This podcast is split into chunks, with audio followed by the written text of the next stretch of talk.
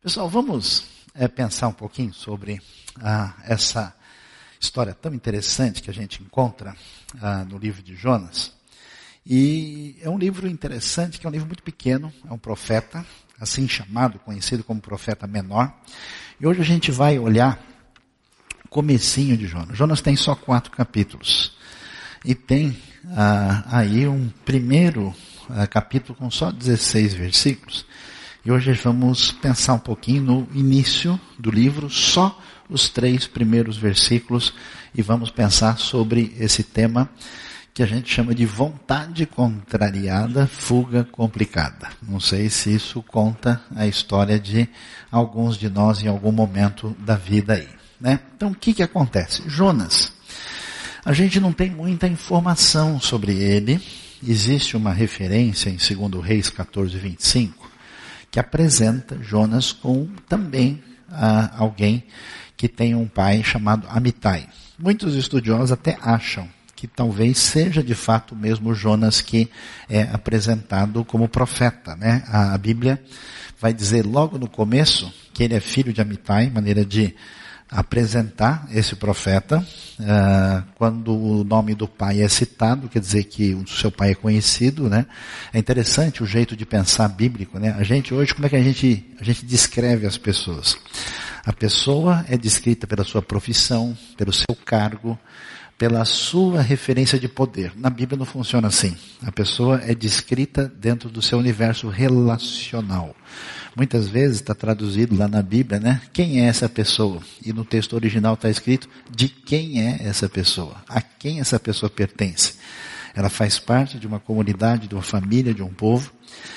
E Jonas é descrito ah, a partir do nome do seu pai, e os estudiosos até hoje não chegaram a um consenso para saber exatamente de quando é o livro.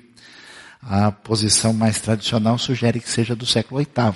Um dos problemas dessa ideia é que nessa época, especialmente fazendo a relação com o segundo reis, não existe ainda uma visão da Assíria do jeito que vai existir posteriormente. Por isso alguns acham que pode ser que o livro seja ou no final do século VII, oitavo, ou ainda no século VII ou VI, a gente não tem condição de dar aí uma, uma decisão ah, absoluta sobre isso. Jonas, talvez seja uma novidade para muita gente, o nome dele significa pomba. Olha que nome diferente, né? O profeta é assim conhecido e a gente sabe da história, mas talvez vai descobrir muita coisa interessante.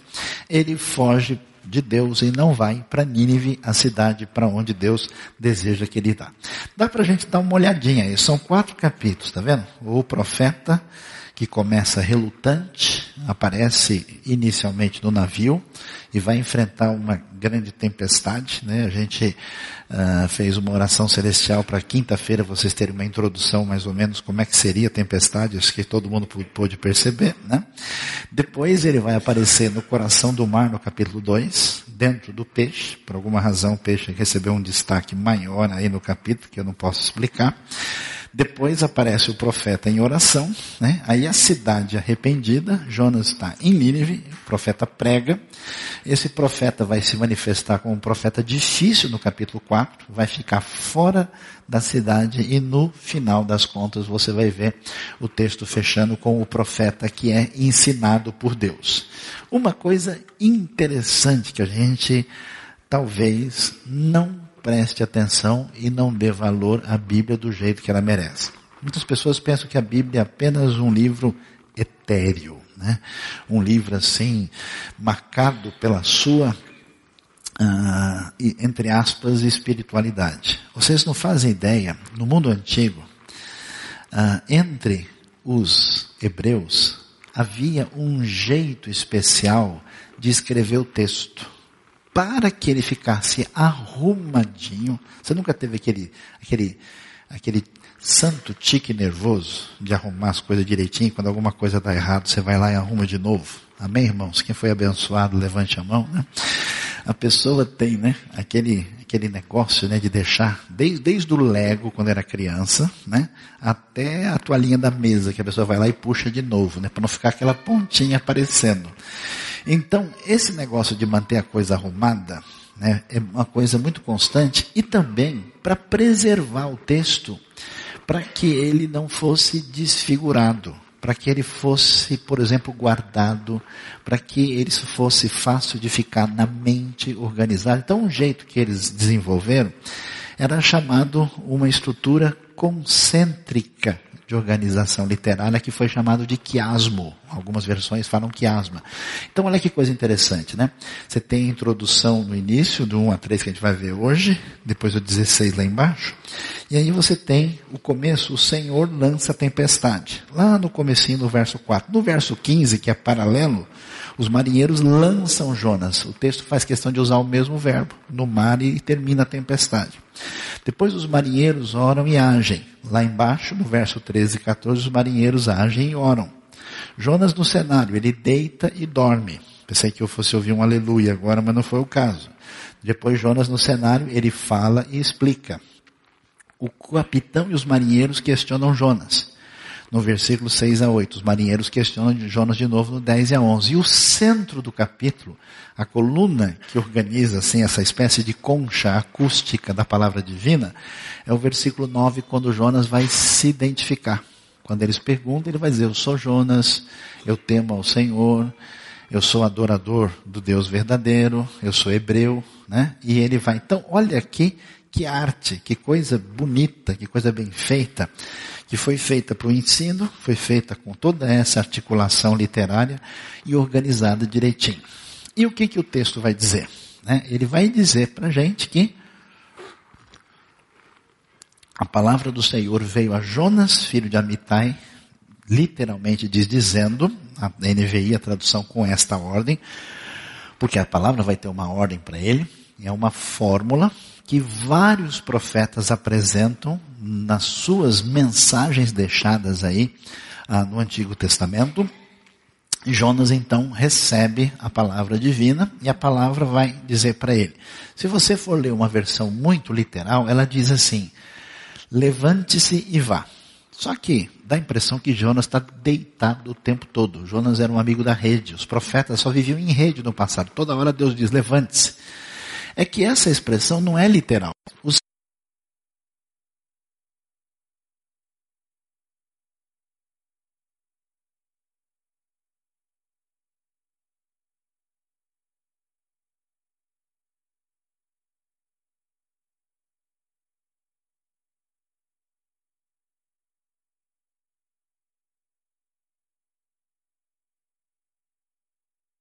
Nínive ainda maior, né? só, só as muralhas eh, chegavam em alguns lugares a ter 15 eh, metros de altura e 12 quilômetros em volta. Então, a cidade que era enorme, mas não só grande nesse sentido, mas também por ser cidade capital, por ser cidade ah, que é a cidade mais importante do antigo Império Assírio.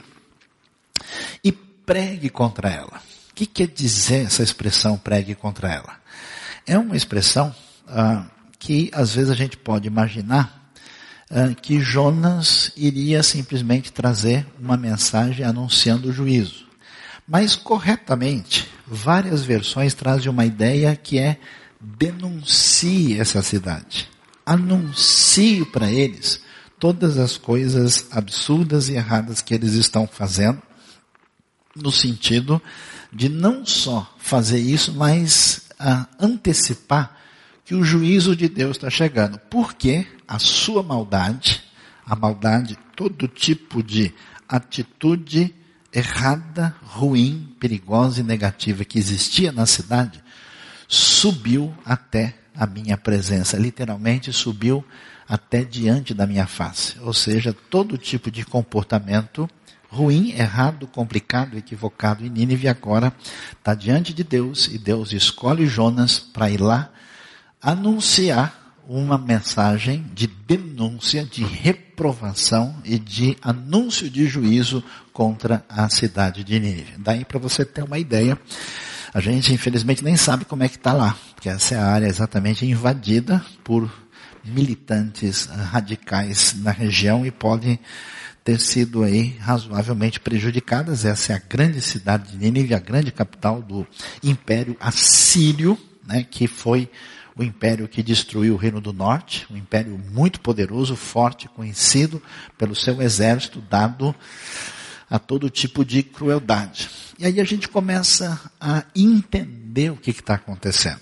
Se tem alguém que é odiado, rejeitado, como o pior tipo de gente nesse ambiente da época são exatamente os assírios. E esses assírios, a sua capital, a sua grande cidade é Nínive. Portanto, você começa a entender mais ou menos o que está na cabeça do Jonas. Né? Deus está dizendo para ele uma coisa que ele não está esperando. E Deus está mandando ele para o pior lugar do mundo, com a missão mais complicada, difícil, e, portanto, a gente entendendo esse cenário de assírios guerreiros, invasores, que destruíram o reino do norte, destruíram Samaria, foram responsáveis pelo sumiço, ah, em grande parte, das famosas dez tribos de Israel. Um grande número de exilados fugiu do norte e foi para o sul. Outros, os assírios, para evitar revolta, eles misturavam os povos para que eles perdessem a sua identidade e não pudessem se juntar no sentido de fazer uma rebelião contra ah, o poder ah, do domínio assírio. De modo que eles pegaram os israelitas, levaram, espalharam para vários lugares e trouxeram vários outros povos e misturaram. E nessa mistura surgiram os famosos samaritanos. Daí você vai entender no Novo Testamento porque que os samaritanos criaram uma espécie de religião de povo que vivia numa relação de rivalidade com o povo judeu. Então, tudo derivado. Então, você imagina que a situação dos assírios é a pior possível. A gente sabe, deixa eu ver aqui, aqui nós temos alguns exemplos que foram tirados da arqueologia dos assírios matando, enforcando e empalando pessoas, pelo nível de agressividade intensa e maldade do exército. Outros, deixa eu, opa, outros mostram uma coisa muito interessante, né? O guerreiro assírio aí também diante dos seus conquistados, né? fazendo com que eles tenham que suplicar diante deles, porque senão a ameaça era absolutamente cruel. Então a gente entende isso e acaba tendo uma visão muito uh, significativa. A Síria, com seu poder, com a sua força tão valiosa e impressionante, que hoje a gente consegue estudar o Antigo Testamento e consegue saber as datas antigas. Sabe por quê? Por causa disso que vocês estão vendo aí. Foi encontrado um objeto chamado Obelisco Negro de Salmaneser III. Esse está no Museu Britânico. Aí você tem três ruínas distintas que aparecem aí na foto. E ah, o pessoal agora entendeu, né? E aí nessa ruína do obelisco negro, você vai encontrar o rei de Israel, Jeú, pagando impostos ao rei da Síria. E por causa disso, para a gente ver como tem um fundamento histórico muito definido que acontece no cenário bíblico, por causa disso, por causa dessa datação, a gente consegue saber com detalhes a cronologia dos reis de Israel. Por causa desse documento, é, que é um documento assírio mostrando a força, o poder e o impacto deles no contexto uh, do Oriente Médio Antigo.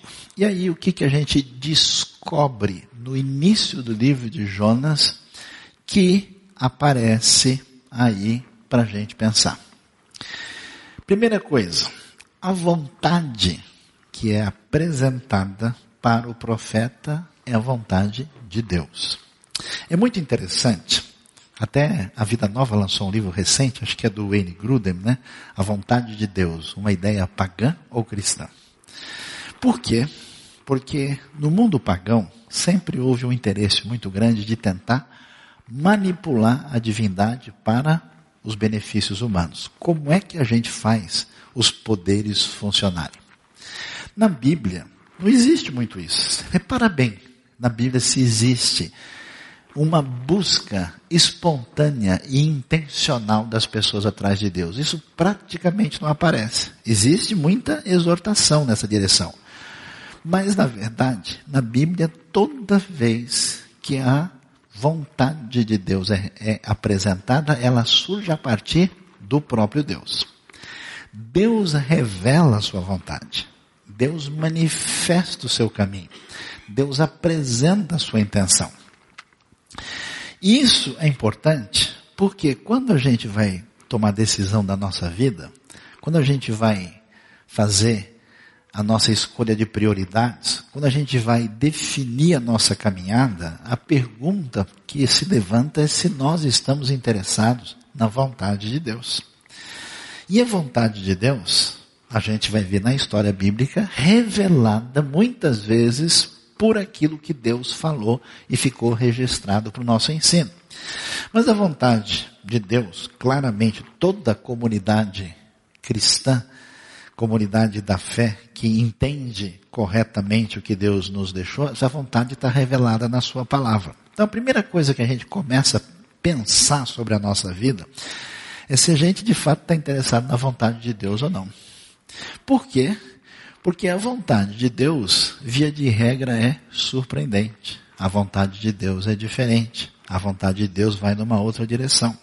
A vontade de Deus quebra os nossos limites pré-definidos e a gente não quer ouvir. Então, quando a vontade de Deus se revela a Jonas, a gente sempre imagina que a vontade de Deus vai ser, Deus, eu sei que a sua vontade é boa, perfeita e agradável, mas principalmente agradável, especialmente a mim. E vai que o Senhor não faça uma coisa agradável, nós vamos conversar seriamente depois. Muitas vezes a vontade de Deus é absolutamente surpreendente. E ela vai se revelar a Jonas e nós vamos ver uma referência nesse início do livro que surpreende, porque ninguém imaginaria que Deus estava preocupado com a cidade, especialmente com a cidade de Nínive. Quando Deus fala com Jonas, o que que Jonas poderia esperar? Ah, Deus, né, vá lá e faça um culto especial para mim no meu santo templo. Ah, vai lá e abençoe o meu povo que precisa conhecer mais da minha palavra. Não. Deus vai dar uma orientação que é a coisa mais inesperada possível. Deus olha a cidade, essa cidade não tem importância no cenário religioso para os israelitas daquela época. É uma cidade considerada absolutamente sem qualquer possibilidade de melhora. É a pior cidade do mundo e o que a gente vai perceber que no Antigo Testamento, que no livro de Jonas, que tem uma crítica para um pensamento, de um pensamento muito limitado que se vê na cabeça do profeta, que nesse contexto existe uma forte teologia missionária no livro de Jonas.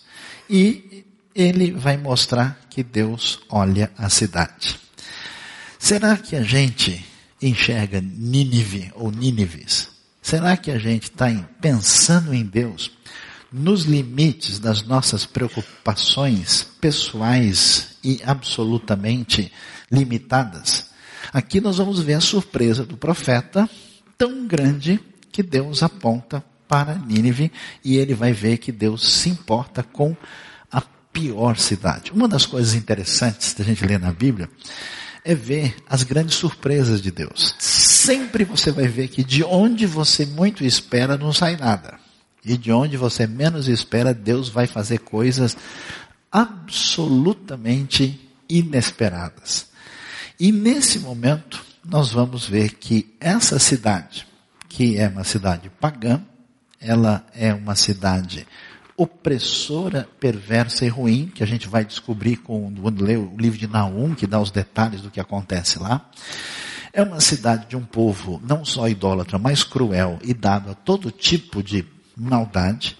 É uh, o lugar onde aparece a expressão depois que a Síria vai ser a vara da ira de Deus contra Israel é o pessoal que a gente poderia ter o ressentimento maior possível.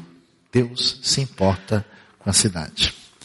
Você imagina só? Não sei, a gente pode pensar. Pensa na pior pessoa que você pode imaginar nesse mundo. O que é que vocês estão olhando para mim que eu não entendi, né? Pensa na pessoa que mais prejudicou você na sua vida. Pensa na situação emocional mais difícil que você tem de resolver. E Deus aparece você hoje à noite e diz: Fulano, vai lá, faz uma visita para Fulano, não esqueça do beijo, aliás, dois beijinhos, o grande abraço e coma um pudim de caramelo com ele e ofereça toda ajuda possível. Isso é o cenário que vai aparecer para Jonas diante disso. Mas Jonas olha para Israel. Jonas olha só para o céu. E como talvez a maioria das pessoas das igrejas que pensa que Deus é evangélico, ou Deus é batista, de preferência da IBNU. Amém, irmãos? E Deus se circunscreve dentro do seu próprio limite. Deus age de uma maneira onde ele está dizendo claramente que o Deus que agiu na eleição de Abraão, que construiu a sua história de redenção em Israel, é um Deus que age nas nações e que tem projetos e que tem a intenção de levar Israel a mostrar essa verdade. Mas Jonas não tem essa visão. Ele olha especificamente para o seu umbigo e não é capaz de ver absolutamente nada. Eu acho interessante que às vezes a gente conversa com várias pessoas e fala sobre grandes projetos de Deus no mundo. E é impressionante que a maior incredulidade sempre é das pessoas de igreja. Imagina que um projeto no mundo muçulmano vai dar certo. Ah, o pessoal lá já tem a cabeça feita. É impossível que aconteça uma mudança naquele lugar. Imagina um projeto no sudeste da Ásia. Aquele pessoal lá, imagina, são milhares de anos, gerações e gerações, não dá. Imagina que Deus vai fazer uma mudança na, na Escandinávia. Né? Vocês lembram? Eu me lembro. Eu não vou nem falar muito para vocês não ficarem pensando que vocês não devem, mas eu me lembro que não faz tanto tempo assim o pessoal dizia não tem o que fazer com os países da cortina de ferro.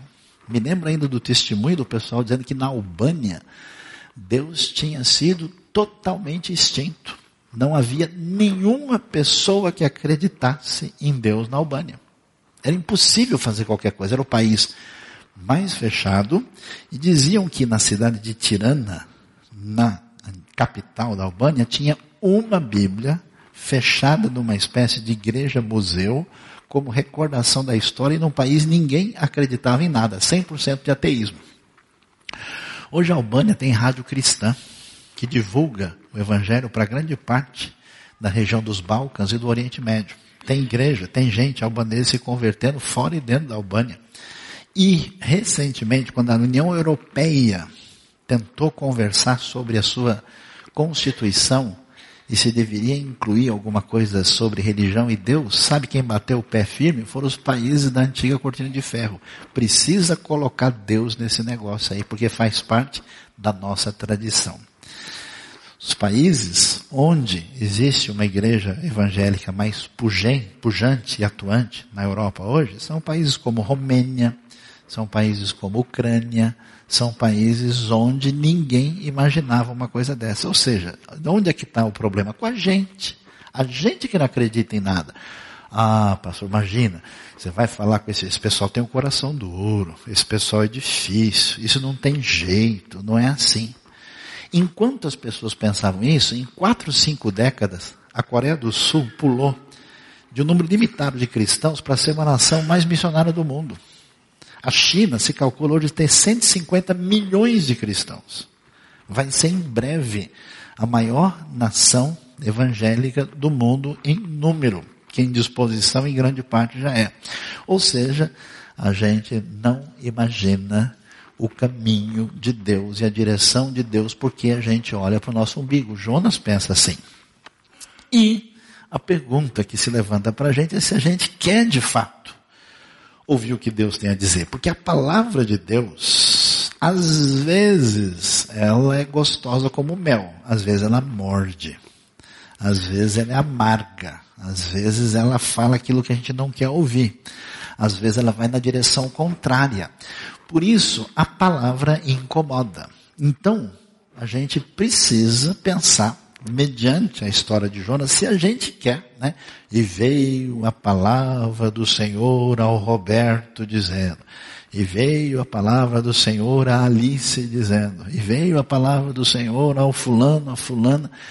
Se a gente quer ouvir, essa palavra traz incômodo. E a gente vai ver que a sensação negativa que a gente tem no mundo, que é tantas vezes discutida na Bíblia, que parece que não bate bem, né?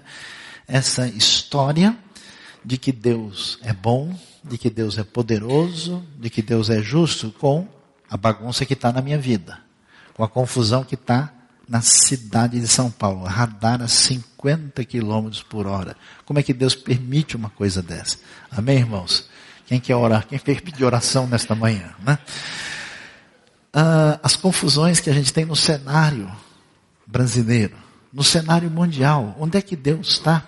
Então, pensando nos problemas de Israel, pensando nos pecados do povo, na instabilidade interna, pensando na complicação do cenário externo, pensando na Assíria, a impressão que dá é que Deus não se importa, Deus não está nem aí. Deus chamando Jonas disse: Jonas, eu estou aqui, eu sou o Senhor, você vai agir conforme o meu mandato e saiba que eu tenho tudo anotado que eles fizeram em Nínive. Operação Lava Jato, isso não é nada.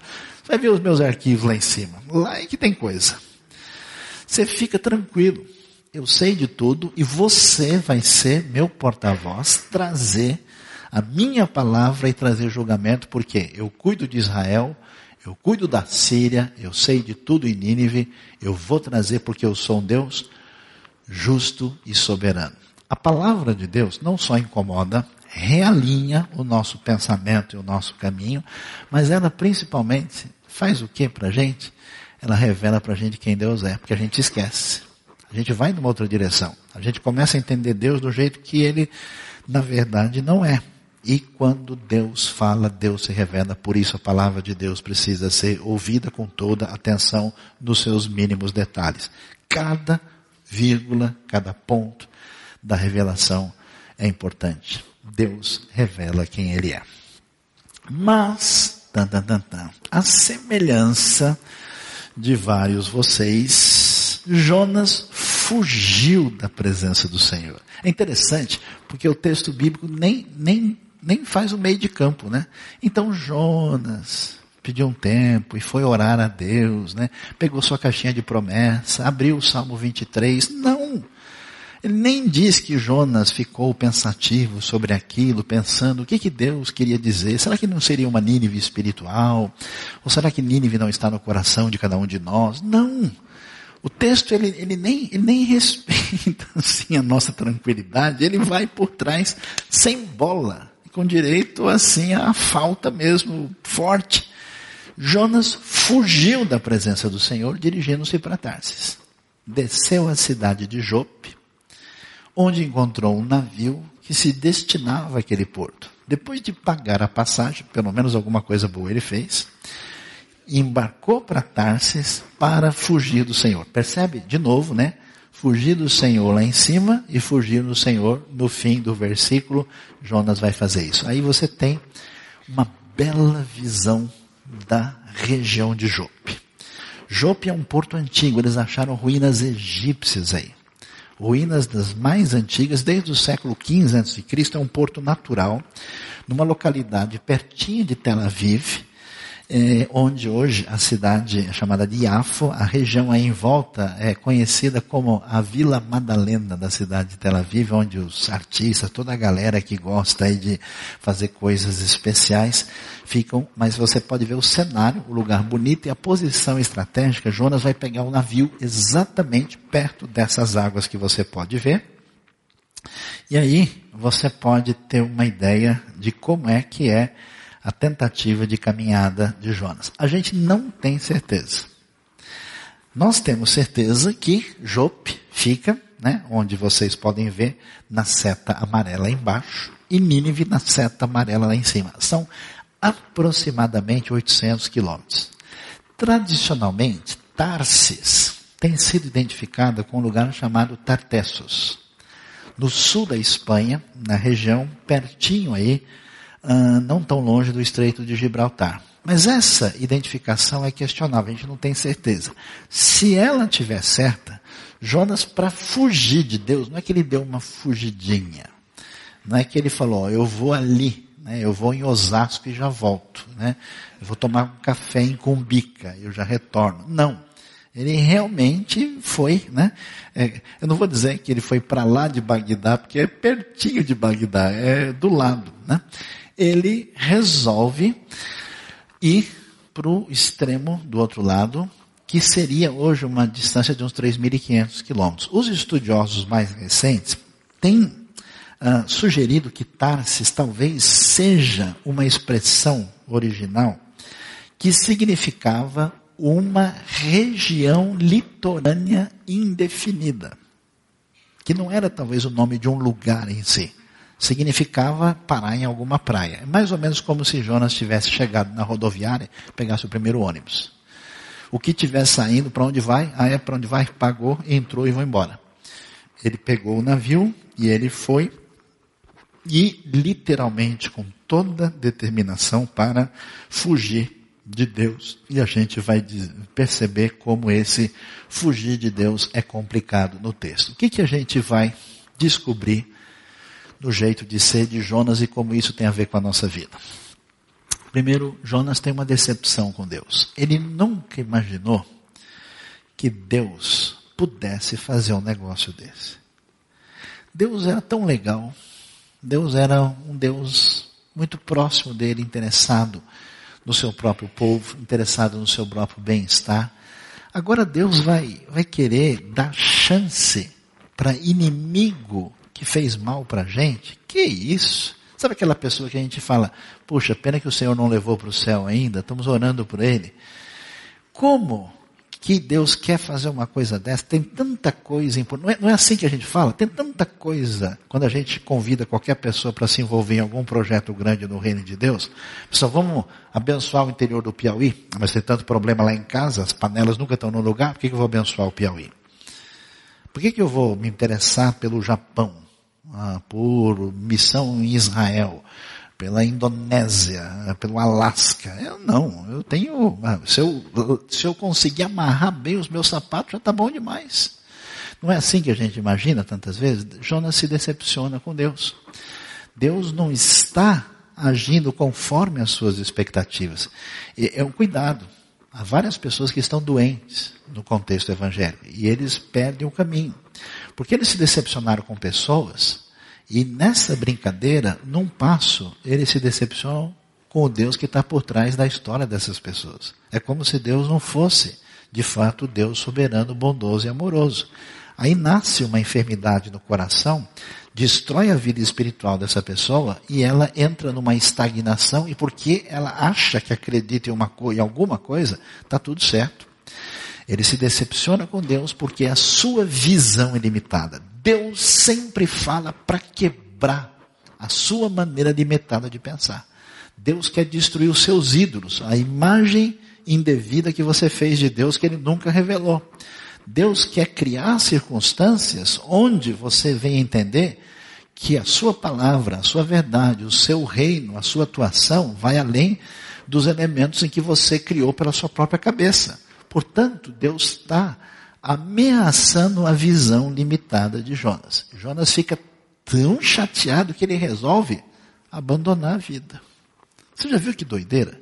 Porque Jonas não está só deixando de ir para Nínive para trás. Não. Ele abriu mão da sua vida. Jonas é um profeta, ele vive em Israel, ele vai embora. E o que, que ele vai fazer? Como é que ele vai viver agora? Por que, que ele fez isso? Os estudiosos acham, e possivelmente com razão, que talvez Jonas imaginasse que Deus só funcionasse bem em Israel. Que se você sair da terra de Israel, a jurisdição divina já não é, não tem muita poder por lá não. Então quem sabe, né, os antigos achavam que tinha um Deus da montanha, tinha um Deus do mar, tinha o Deus da terra, tinha o Deus do rio. Quem sabe se eu fugir da terra de Israel, que é a terra da aliança, pode ser que Deus não me incomode mais. Eu conheço gente que foi parar no outro lado do mundo, fugindo dos seus problemas da vida. A pessoa não alinha os ponteiros, não acerta as coisas e como quem está fugindo de Deus e de si mesmo, ele nunca resolve a situação que precisa ser resolvida. Jonas vai abandonar tudo. Ele abre mão da sua terra, do seu povo, ele abre mão ah, do seu futuro, da sua profissão, de tudo, tudo, tudo, e vai embora. Tanto é que a gente vai ver, logo, logo, na próxima semana, você vai ver que ele está dormindo. E está dormindo pra caramba dorme mesmo. Isso é um sinal meio que depressivo. Esse egoísmo, essa atitude de estar focado somente em si mesmo, de não aceitar ampliar a perspectiva que Deus tem a mostrar para nós. A pergunta que eu faço para você, que você tem que pensar hoje, faz quanto tempo que o seu universo não é ampliado? Faz quanto tempo que um bom livro não mudou um conceito seu? Uma boa palavra, uma boa mensagem. Faz quanto tempo que você é refém da sua mesquinha visão da realidade e simplesmente repete-se a si mesmo, o seu coringa de Jesus. É sempre a mesma carta. Portanto, esse egoísmo depressivo toma conta dele e Jonas não está nem aí, ele tem desprezo pela cidade. Pessoal, Nínive, imagina, se Israel tem problema, vocês acham que Deus vai fazer alguma coisa em Nínive? Vocês são malucos. Esquece que, que seja a segunda Sodoma, que o fogo caia mais rápido. Desprezo da cidade. Você já parou para pensar que quando a gente olha para o nó da cidade, hoje, no nosso coração, a gente que tem a palavra de Deus, os princípios da vida, a gente não acredita mais em grande parte das coisas que a gente de fato pode fazer diferença. E a gente só vai fazer diferença quando a gente acreditar e fizer alguma coisa, como o pessoal fez com as crianças do lixo, que foi lá, desenvolveu um projeto, uma pessoa tirou as crianças do lixo, os instrumentos do lixo e fez uma orquestra com gente assim. É o perdão do Evangelho, é a graça de Deus, é a salvação, é a reorganização do indivíduo, é o encaminhamento dessa pessoa que faz a diferença. E a gente só tem pouco tempo para fazer isso na vida. E é interessante que a gente vai descobrir uma coisa que nem sempre a gente está preparado. Que gente boa costuma fazer bobagem. Tem um problema nas igrejas de modo geral. Que a gente tem uma ideia que não tem nada a ver com a Bíblia, que a gente romantiza certas pessoas que são santos crentes no Senhor. Amém, irmãos? São lindos e maravilhosos. Vai que esse crente dá uma de gente, vai que ele dá uma de ser humano, e ele faz qualquer coisa que os seres pecadores normais fazem, a gente, nossa, como ele é feio, nossa, imagina uma irmã abençoada, falar uma palavra daquela na quadra, ah não, não quero mais conversa com ela. Onde já se viu uma coisa dessa? E a gente está muito diferente do que acontece com a proposta da Bíblia. Primeiro que as pessoas são humanas, Jonas é um profeta. Jonas conhece mais da Bíblia do que você. Aliás, conhece no original. Jonas é uma pessoa chamada por Deus. E ele tem a cabeça fechada, ele foge de Deus, ele some no mundo, e eu acho muito legal, e por isso que eu quero voltar para falar na continuação. Sabe por quê? Primeiro que Deus não desiste de Jonas, quer dizer que você ainda tem chance. Amém, galera? Que beleza, né? Ele vai atrás. Segundo, que assim como não é difícil para Deus mexer com Nínive, não é difícil corrigir o Jonas. Deus tem todo o poder e ele faz a coisa grande e a coisa maior, talvez, na vida de gente cabeça dura como eu e você. E é interessante que, diante dessa circunstância, a gente vai ver que Deus vai fazer a coisa mais impressionante, eu diria, na ação missiológica do Antigo Testamento. Ele vai pegar o desafio maior, impossível, que não tem condição de resolver Nínive, e vai usar o sujeito mais complicado na sua situação de maior desobediência, de maior resistência, de modo que o maior avivamento da história vai acontecer com a pessoa que a gente jamais poderia imaginar. Esse é o Deus que se revelou a nós na palavra, que se revelou em Cristo Jesus e que está tomando conta da sua vida e que está pedindo para você hoje Pare de fugir. Ouça a palavra de Deus. Procure a palavra de Deus na sua vida e o desafio, o projeto que Deus tem para o seu coração. Que Deus abençoe a nossa vida, Que Deus nos ajude na nossa caminhada. Amém?